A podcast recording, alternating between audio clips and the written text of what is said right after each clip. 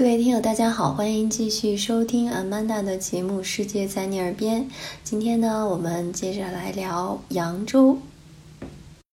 好，那讲完了美食呢，扬州肯定还是有风景要逛的。除了最著名的这个瘦西湖之外啊，我们刚才不是讲了有一个叫扬州景区的联票嘛？它在旺季的时候基本是成人。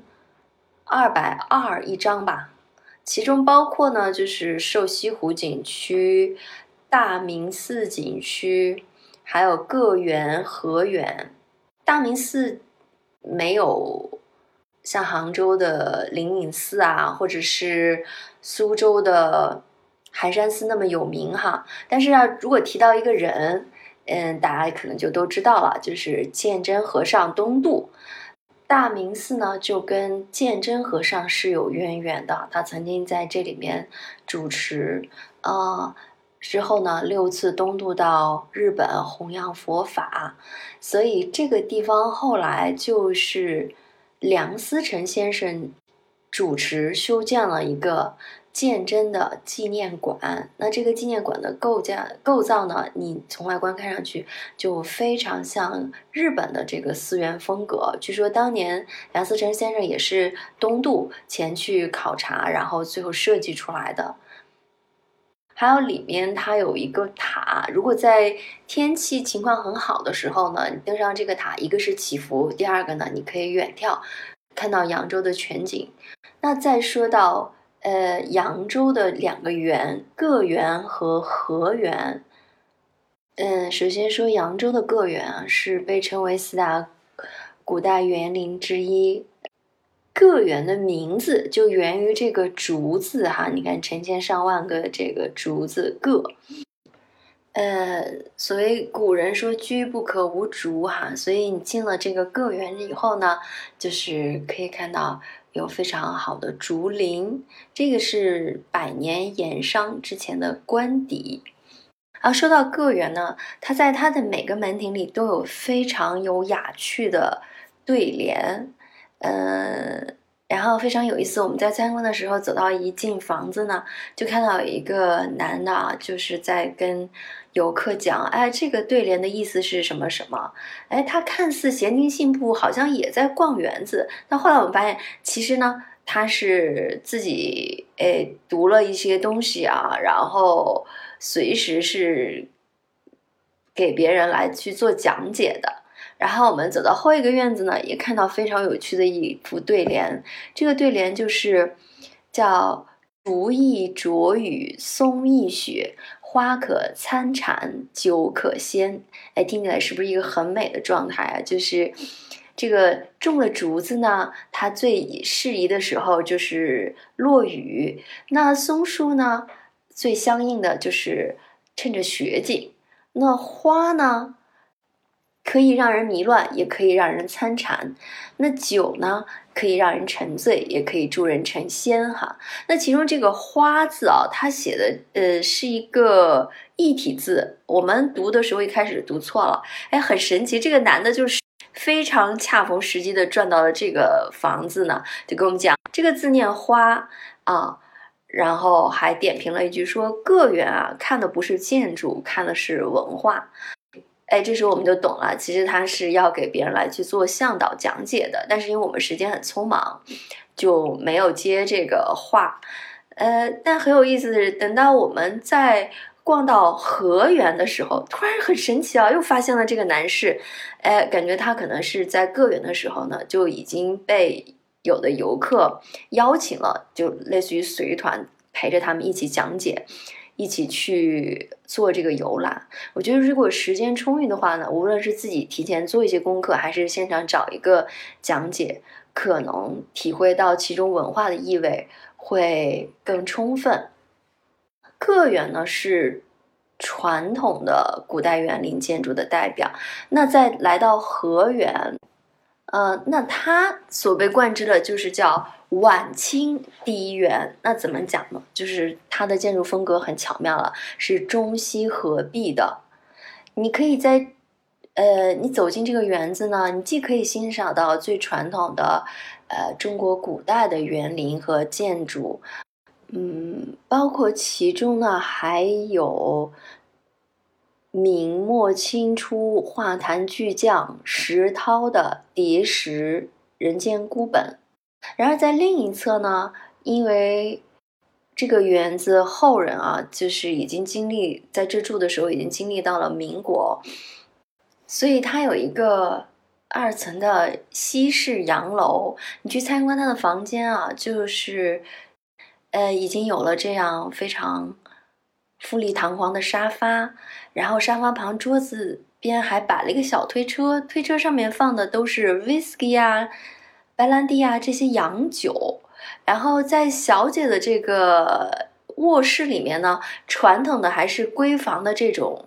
绣花床啊，那旁边呢就摆了西式的这个钢琴，所以这样的风格是非常有意思的。首先说河源的第一任的园主呢叫何芷刀，他其实没有什么功名哈，在清末的时候就从这个小盐官做起，大家知道扬州嘛，就是呃有很多富裕的盐商啊，那他。从盐官做起，粮官做起，然后升至了江汉官，呃监督，然后官场上顺风顺水。但突然呢，在他这个四十九岁的时候，就急流隐隐退了，哎，闲居在了这个古运河旁，就是京杭大运河穿过扬州的这个古运河嘛。哎，没想到十八年后，就是一九零一年呢，在他六十七岁的时候，哎，重新又带着一大家子人跑到了上海去定居。但是这个河源一直留了下来，直到抗战后期，他的子孙们才把它卖出来。嗯，在他的孙辈里面啊，呃，有何世珍、何世梅，同样呢都是美国密西根大学的博士啊，这已经中西贯通了。那他们在一九二四年的时候创办了一个叫迟志大学，非常厉害啊，就是振兴嗯国家的教育，嗯，这个呢也是上海外国语学院的前身。那到了他的曾外孙辈哈，呃，可能我们就会比较熟悉这个名字了，呃，何作修是中科院的院士哈，啊，由此可见这个何家的。家人也是才俊辈出，呃，然后再说说联票上，除了逛这些园呢，它还包含了一个呃古运河游览。历史上的这个开通的京杭大运河啊，其实是穿过扬州的。那在这一段呢，呃，有一个游览的线路，大概在半个小时左右吧。嗯，我觉得扬州就规划的很好。你晚上去看呢，它周围有灯光，有夜景。然后解说的时候呢，呢就是一步一景哈，到了哪个桥，呃，他会给你讲它的历史。两岸边上还有这样新修的石石刻，去重新呈现当年历史上的这个呃下扬州的盛况。好，那刚才讲到了美景，讲到了。早茶、皮包水，那扬州最有名的就是水包皮了。水包皮是什么呢？其实就是扬州的这个要泡澡啊、修脚呀，对吧？呃，那我们肯定首先泡澡，因为时间关系哈，我们也就没有去体验。但是这个，嗯，做做脚、做做足底按摩嘛，毕竟走一天很累了，所以我们就在。东关街上找了一个，就叫水包皮啊。坐下来觉得果然是名不虚传。一开始我们只打算做一个最简单，就是泡脚啊，足底按摩。哎，结果这个两个扬州大姐呢，哎，性格很开朗，然后就边做边跟你聊天啊。嗯，他也不会开始上来就说，哎，你再多做点项目吧。但是你越做越舒服，然后呢，跟他们聊得又很开心，以至于 用他的话说，我们两个就是迅速成长。呃，一开始我的好朋友他是不太接受扬所谓扬州三把刀嘛，呃，首先是要切菜刀，然后是剃头刀、修脚刀，那。扬州大姐就鼓励他做做修脚，说他这个脚上面有一个指甲嵌进去，呃，看了很不舒服。呃，他开始是很纠结的哈，最后，呃，也被说的心动了。那我呢，之前是从来没有体验过采耳的，啊，最后也被这个扬州大姐说的很开心，然后就第一次体验了采耳。然后最后这个大姐还讲了，曾经有一个外地的女的来啊，做的太舒服了，结果怎么样呢？结果就在扬州买了一栋楼。所以做了这个按摩结束之后呢，两个大姐开玩笑说：“你们要是有想法，哎，我们也可以带你们去看楼盘。他们的副业也是可以带你去看楼盘的。”然后回到这个酒店呢，我们又是吃了一惊，因为一进酒店。突然发现，在床上用毛巾折了一只天鹅，哈，旁边还撒了花瓣儿，然后放了一个电动的按摩的靠垫儿，啊，我们都惊了，说这是不是搞错了？因为我们两个，哎，既没有人过生日，然后我们两个就是好朋友闺蜜，也不是说像情侣，人家赶上结婚纪念日这么周到嘛。然后结果发现桌上留了一个字条，哈，嗯，就是说。呃，是我们的这个当班服务员啊，感谢我们的入住啊，所以这就说到，这就是迎宾馆的服务水平哈。然后顺便也提一下，在迎宾馆的前台呢，你还可以拿到这个，可以拿到一些鱼食，嗯，因为在移民馆自己的这个院子湖水里面啊，就有锦鲤和黑天鹅，其实是允许客人领了这个。呃，喂的食去喂天鹅、喂锦鲤的。哎，说到扬州，就是吃住，啊都非常舒服哈。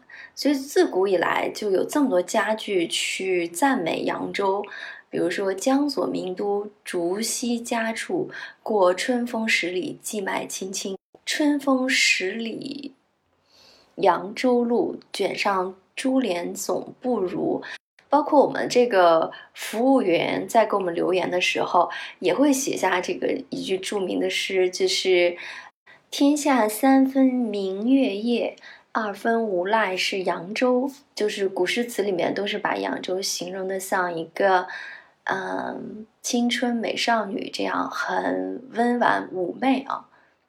那我觉得扬州人的性格呢，其实，在江南人里面啊，很和气。嗯，但又性格很开朗。呃，像我们在扬州打车的时候，基本上师傅还是你想问到去哪里，他都会比较呃热情周到的给你介绍。啊，我记得我们下了飞机的时候，我在车上看攻略，然后就读到一个讲扬州的攻略里，首先扣了一个大帽子，叫马可波罗说，然后我就一本正经的念出来，然后后面讲到说。马可波罗说：“扬州这个地方不大，但充满了人生的小幸福。”然后读完之后，我们就突然发现，哦，这肯定是一个伪造马可波罗的句子哈。然后就于是哈哈大笑。那个司机也跟我们一起笑，说：“这是谁讲的？”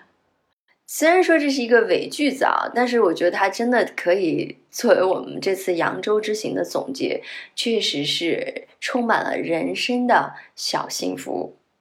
好，谢谢你们的收听，我们下期节目再见。